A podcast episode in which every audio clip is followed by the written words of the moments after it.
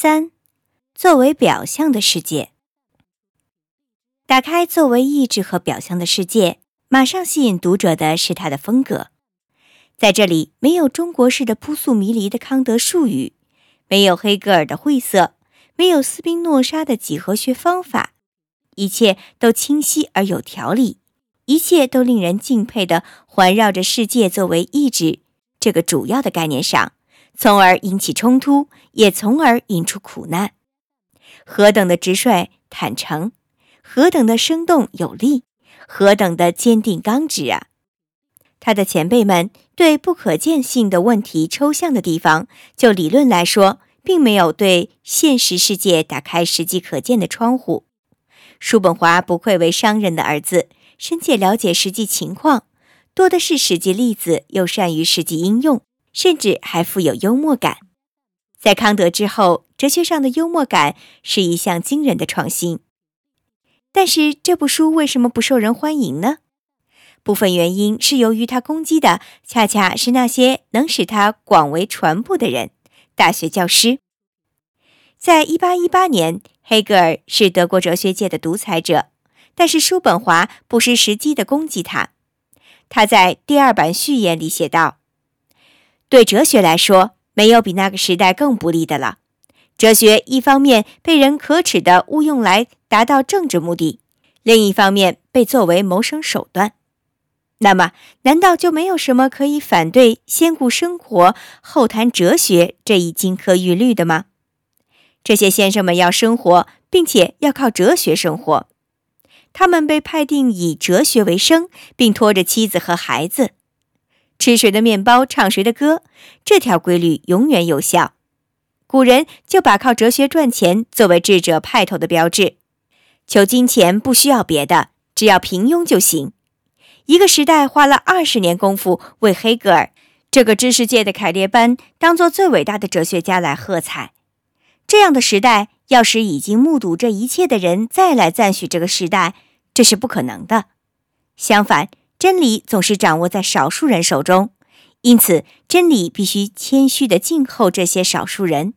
他们的不平凡的思维方式可以发现真理的乐趣。人生短促，但真理作用深广，源远流长。让我们讲真理吧。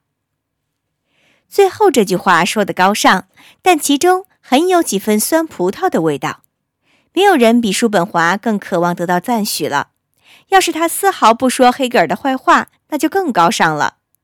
对于活着的人，让我们不说别的，只说好话。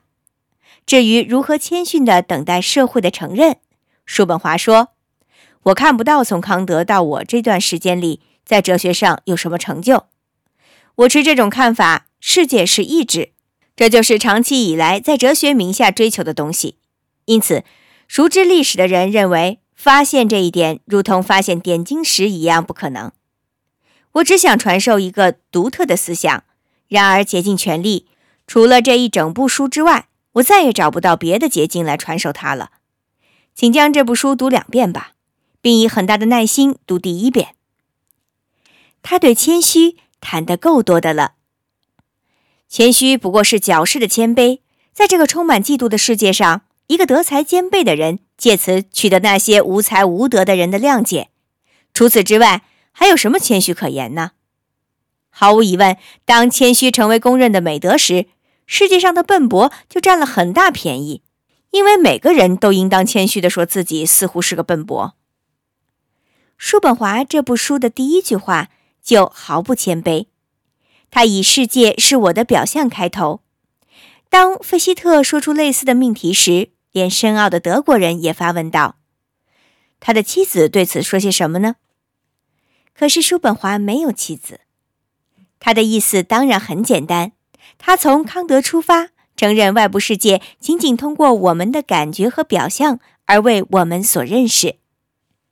接着是一番颇为清晰有力的唯心论的说明，但是这番说明是全书中最没有独创性的部分，最好放在末尾而不是放在开头。世界蹉跎了一代人才发现了叔本华，因为他把最差的部分放在了开头，把他的思想藏在了。二百页成就唯心论的屏障之后，第一章最重要的部分是对唯心论的攻击。我们只能通过精神认识物质，怎么能把精神解释为物质呢？